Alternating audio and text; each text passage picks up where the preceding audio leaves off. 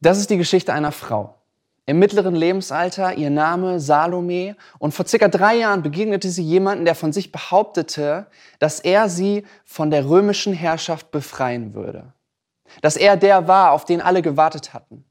Der Befreier, der Messias. Und nein, dieser Mann kündigte nicht nur verbal groß an, sondern er lieferte auch.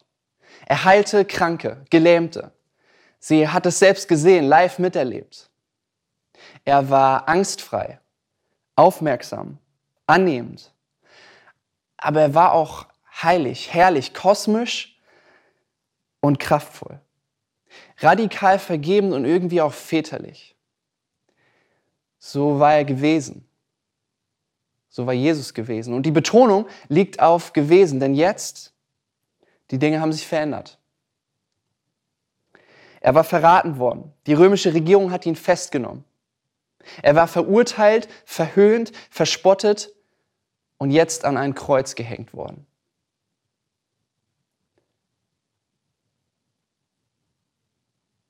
Und jetzt hing er dort, verlassen, inmitten von Dunkelheit, mitten am Tag. Und Salome und ihre Freundinnen Maria und Mag Maria aus Magdala standen dort. Sie standen dort bei diesem Kreuz, nicht sehr nah, aber doch so, dass sie sehen konnten, was dort passierte. Und damit war die Geschichte zu Ende, oder? Der Traum ausgeträumt. Tiefe, nagende Ungewissheit kam in ihr auf. Und der Zweifel, dass all das, was sie da in den letzten drei Jahren erlebt hatte, nur eine große Lüge gewesen war.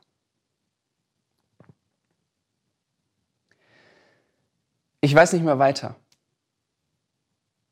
Vielleicht kennst du diesen Satz. Vielleicht seit Beginn dieser Pandemie. Mir ist er ziemlich bekannt. Vielleicht warst du erfolgreicher Musiker und dann kam Corona. Vielleicht hattest du gerade eine neue Arbeitsstelle angefangen und dann kam Corona. Vielleicht warst du gerade Großvater oder Großmutter geworden und dann kam Corona und die Enkelkinder konntest du erstmal nur, nur über Zoom sehen. Soziologisch betrachtet kannten wir existenzielle Ungewissheit, nicht zu wissen, was morgen Sache ist, in Europa über Jahrzehnte nicht. Und nicht nur meine Generation, wahrscheinlich auch deine Generation erlebt zum ersten Mal so etwas wie eine Pandemie. Unser Wohlstand und die ständige Entwicklung, der Fortschritt haben uns das Gefühl gegeben, dass wir die Kontrolle über unser Leben haben.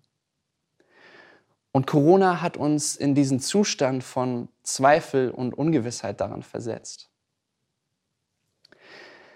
Dirk Peitz, ein Journalist von Zeit Online, ähm, der hat das in einem Essay, das treffenderweise No Future für alle, also Zeit, keine Zukunft für alle heißt, folgendermaßen zusammengefasst. Er schreibt, die Ungewissheit ist wie ein Nebel, in dem wir stecken und in dem leider kein Scheinwerfer bei der Orientierung hilft. Wir wissen, dass wir drin stecken wir haben die Nebelwand ja auf uns zukommen sehen. Aber so hell wir auch hineinleuchten, der Nebel klärt sich nicht. Was, rufen wir ebenso hilflos wie trotzig hinein, wird jetzt eigentlich aus meinem verdammten Sommerurlaub? Und dieser Text stammt vom 31. März 2020. Also ziemlich genau vor einem Jahr wurde dieser Text veröffentlicht. Und seitdem hat sich witzigerweise ziemlich wenig verändert, oder? Der Nebel klärt sich nicht. Für uns nicht in Bezug auf Corona, aber auch für Salome nicht. Sie steht dort am Kreuz und diese Geschichte mit Jesus liegt erstmal in einem tiefen Nebel. Der, in den sie alle Hoffnung die letzten drei Jahre hineingesetzt hatte, von dem sie so überzeugt war, so begeistert war, an den sie geglaubt hätte, hatte, der hängt jetzt an einem Kreuz. Alles anders als erwartet. Aber was machen Salome und ihre Freundinnen in dieser Situation? Die Jünger, die mit Jesus unterwegs gewesen waren, waren weggelaufen. In diesem ganzen Bericht hören wir nichts von ihnen, kein Wort. Petrus, einer der mutigsten, mutigsten Schüler, einer der mutigsten Jünger von Jesus, der ist schon lange nicht mehr dabei. Und von den anderen engsten Gefährten von Jesus sehen und hören wir nichts in dieser Geschichte. Aber Salome und die anderen Frauen, Maria und Maria aus Magdala, bleiben bei Jesus. Sie fliehen nicht. Sie machen sich nicht vom Acker. Sie bleiben bei Jesus, bis er stirbt und sie stellen sich damit ihrer eigenen Ungewissheit. Nicht, dass sie wüssten, wie es weitergeht. Alle Anzeichen deuten darauf hin, dass diese Geschichte mit Jesus hier definitiv zu einem Ende gekommen ist. Aber sie stellen sich diesem Anblick. Sie stellen sich damit auch sich selbst und ihrer tiefen Ungewissheit, ihrem tiefen, nagenden Zweifel. Aber nicht nur, dass sie nicht wissen, wie es mit ihrem Lehrer, mit ihrem Messias weitergeht. Viel schlimmer ist ja eigentlich, dass sie gar nicht wissen, was da gerade genau passiert. Warum stirbt hier gerade der Mann, der uns befreien wollte, der alles mitbrachte, um uns zu befreien? Die nötige Macht, die nötige Autorität. All das hatte Jesus eigentlich mitgebracht. Tatsächlich war dieses Ereignis dieser Tod von Jesus am Kreuz das lauteste und das wichtigste Gegenargument gegen den christlichen Glauben im ersten Jahrhundert. In der jüdischen Kultur wurde der, der erhängt wurde, als von Gott verflucht angesehen. Und im ersten ähm, Jahrhundert machen sich so viele Schriftstellerinnen und Schriftsteller, Autoren über diesen Tod von Jesus am Kreuz und über den christlichen Glauben insgesamt lustig. Genauso auch hier und jetzt. Während Salome, Salome am Kreuz steht, kommen etliche Menschen vorbei und spotten über Jesus, der da gerade am Kreuz hängt. Was passiert hier gerade? Als ich vor anderthalb Jahren von, einem, von einer Konferenz, von einem Treffen äh, in Berlin zurück ins beschauliche Eversbach gefahren bin, wo ich gerade studiere, ähm, da habe ich auf der Rückfahrt jemanden kennengelernt. Äh, in der Mitfahrgelegenheit, in einem Blablacar. Ähm, es war eine Frau mittleren Alters, Familienmutter und wir saßen zusammen im Auto und äh, wir haben ein bisschen miteinander geschnackt über alle möglichen Themen. Und irgendwann sind wir auch auf das Thema Glauben gekommen. Und ich habe ihr erzählt, ähm, wie Jesus mein Leben reicher macht, erfüllter macht. Und sie war begeistert. Ja, man hat es in den Augen gesehen. Sie hat mich total viele Fragen gestellt. Wir, wir, wir hatten ein richtig gutes Gespräch. Und irgendwann, kurz vor Marburg, da wo sie ausgestiegen ist, ähm, sind wir auf Karfreitag zu sprechen gekommen. Auf Karfreitag und das Kreuz. Und ihre Begeisterung wich. Und sie stellte mir ziemlich kritische Fragen. Zum Beispiel, wie kann ein Gott, der Liebe ist, sowas Grausames zulassen? Warum rettet Gott sich nicht selbst? Ich glaube, in so einer ähnlichen Situation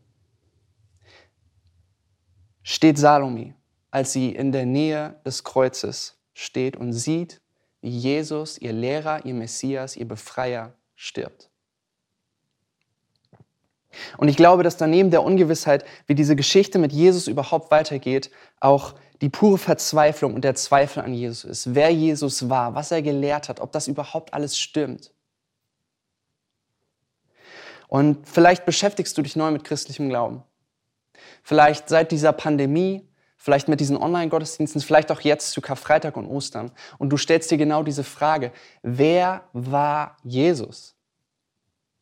Und was soll das Kreuz? Was soll Karfreitag?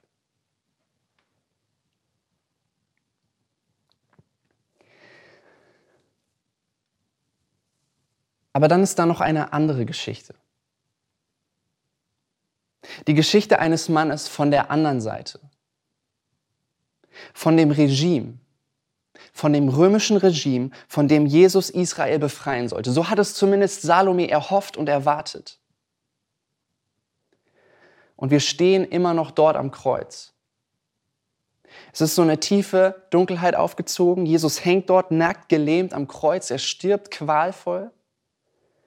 Und die Geschichte erzählt uns, wie dieser Mann, ein römischer Hauptmann, nicht weit weg stand oder wegschaute von dem Leid, sondern dass er direkt gegenüber stand vom Kreuz und sah, was sich dort abspielte. Sozusagen von Angesicht zu Angesicht mit Jesus. Und er sah nicht nur, was sich dort abspielte, nein, der Hauptmann war maßgeblich für die Kreuzigung zuständig. Er war vertraut mit dem Handwerk des Tötens, war für die Hammerschläge in Jesu Füße und Hände verantwortlich gewesen.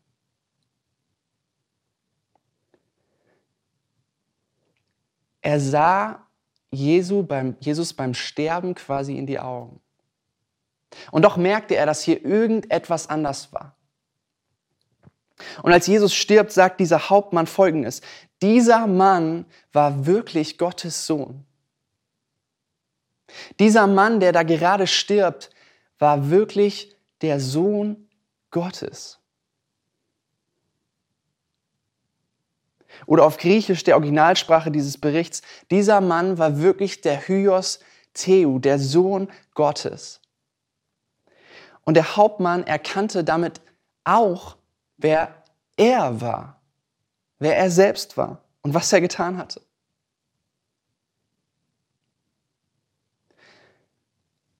Dass er ein zutiefst schuldiger Mann war, der gerade den Sohn Gottes um sein Leben gebracht hatte.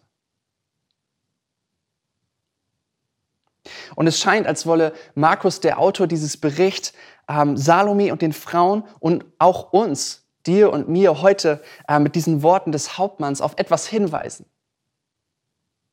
Hyos Theu, das ist das Wort, das Gott immer wieder zu Lebzeiten über Jesus ausgesprochen hatte. Dies ist mein geliebter Sohn, sprach jemand vom Himmel, als Jesus vor drei Jahren getauft wurde. Und Jesus hatte nicht, sich nicht nur selbst so genannt, er, er wurde nicht nur selbst so genannt, sondern er hatte sich auch selbst so genannt.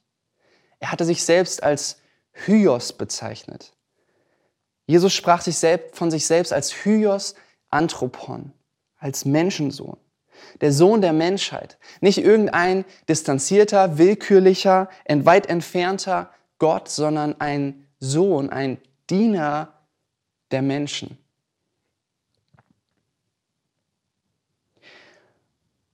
Und ich kann mir vorstellen, wie in diesem Moment, als der römische Hauptmann erstaunt zu Jesus aufschaut und sagt, dieser Mann war wirklich Gottes Sohn.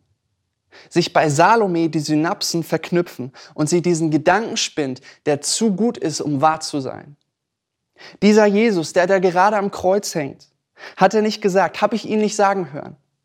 Der Menschensohn ist nicht gekommen, um sich dienen zu lassen, sondern um zu dienen und sein Leben zu geben als Lösegeld für viele. Hat er das nicht immer wieder gesagt? Hat er das nicht seinen Schülerinnen und Schülern immer wieder gesagt?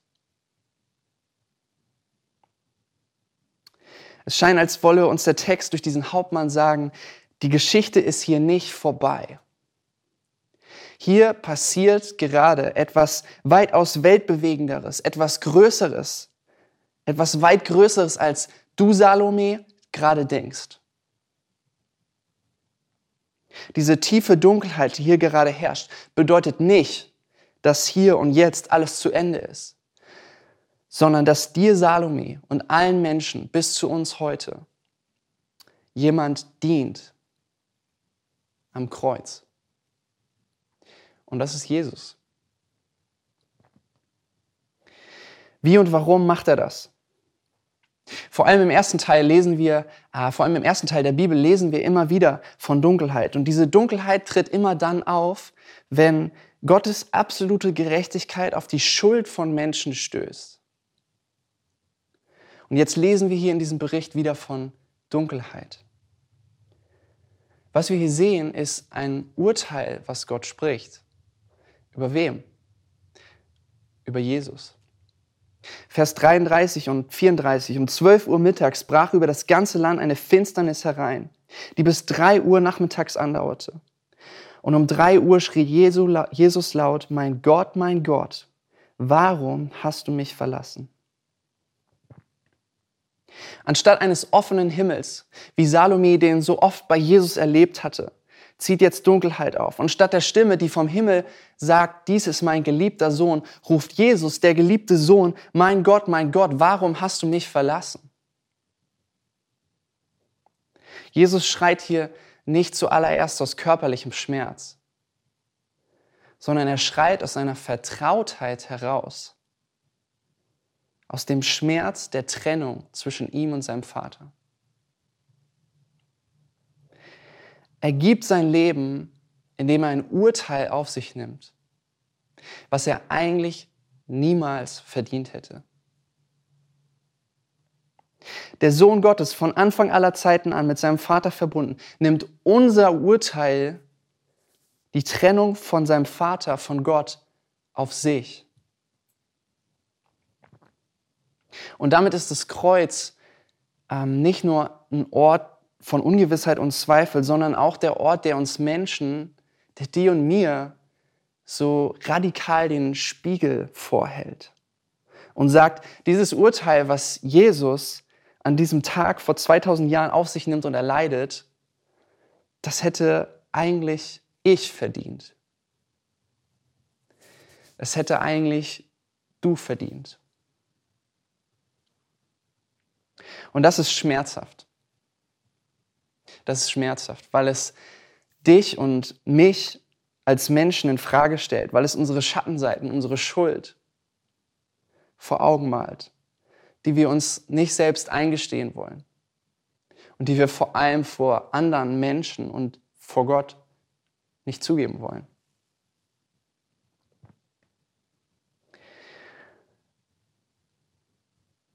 Im Film Victoria, ich weiß nicht, ob du den kennst, ähm, lernt die junge Frau Victoria aus Madrid ähm, drei so Berliner Originale kennen.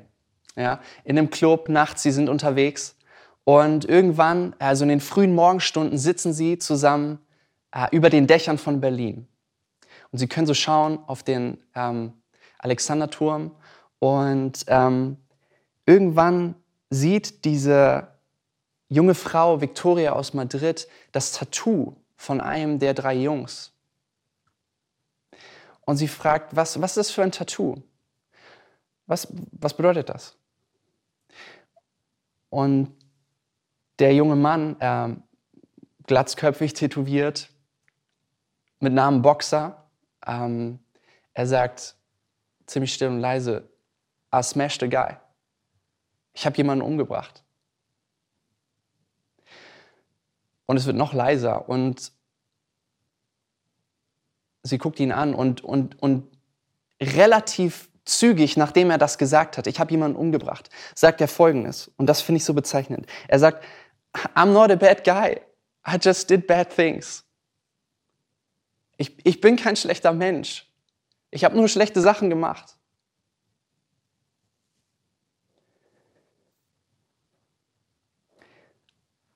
Alles in uns sträubt sich, alles in mir sträubt sich, das Kreuz anzuschauen und anzuerkennen, dass da jemand ist, der ein Urteil auf sich nimmt, was eigentlich ich verdient hätte.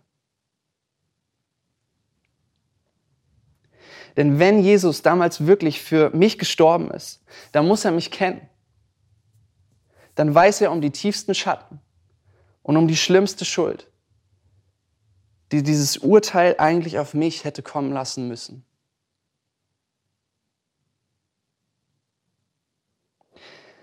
Wenn aber Jesus als Sohn Gottes ein Urteil auf sich nimmt, was er als Sohn Gottes nie und niemals verdient hätte, was, was bedeutet das im Umkehrschluss für dich? Was bedeutet das für mich heute? Es bedeutet, dass du und ich das Urteil erlangen, was eigentlich ihm zugestanden hätte. Wir schauen in diesen Spiegel, den uns das Kreuz vorhält. Ich schaue in diesen Spiegel, der mir das Kreuz vorhält. Und ich erwarte meine tiefste Schatten und meine tiefste Schuld. Aber wenn ich tief in diesen Spiegel hineinschaue, dann sehe ich, wie diese Schuld durch das, was an Karfreitag und am Kreuz passiert, übermalt ist und ein gutes Urteil steht. Ein Urteil, was eigentlich nur Jesus verdient hätte.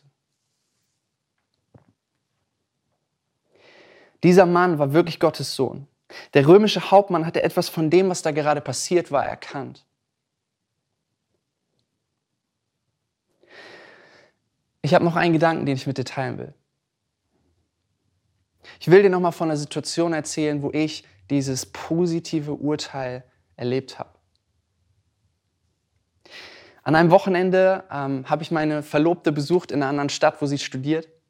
Und ähm, wie das so manchmal in einer Beziehung ist, wir haben angefangen zu diskutieren. Und äh, ich war angespannt und ziemlich genervt. Und anstatt zu versuchen, Frieden mit ihr zu schließen oder diese Situation irgendwie zu deeskalieren, habe ich etwas gesagt, von dem ich wusste, dass es sie verletzen würde.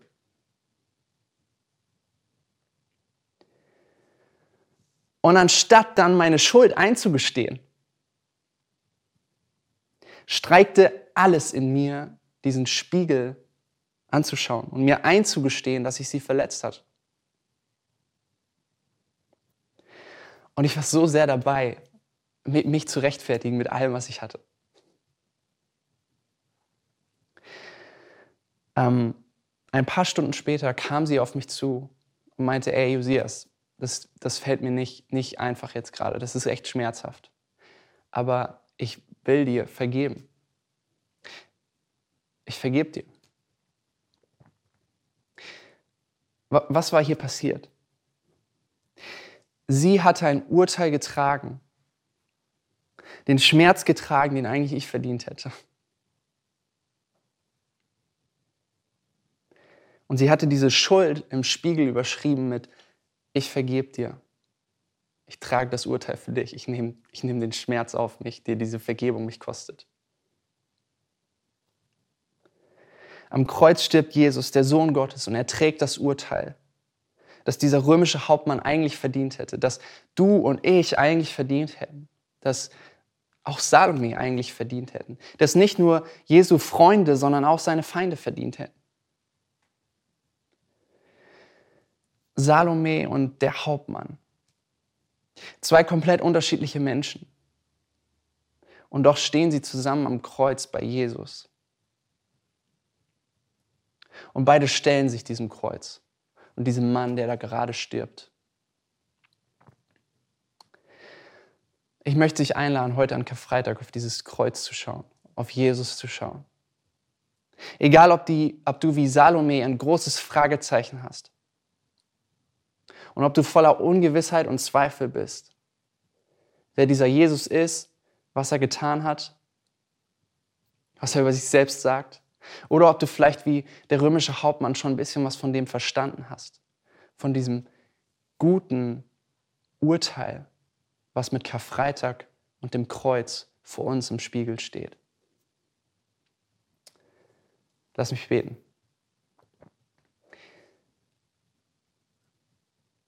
Jesus, wir danken dir für das Kreuz. Lass uns heute sehen, wer du bist und was du für uns getan hast. Amen.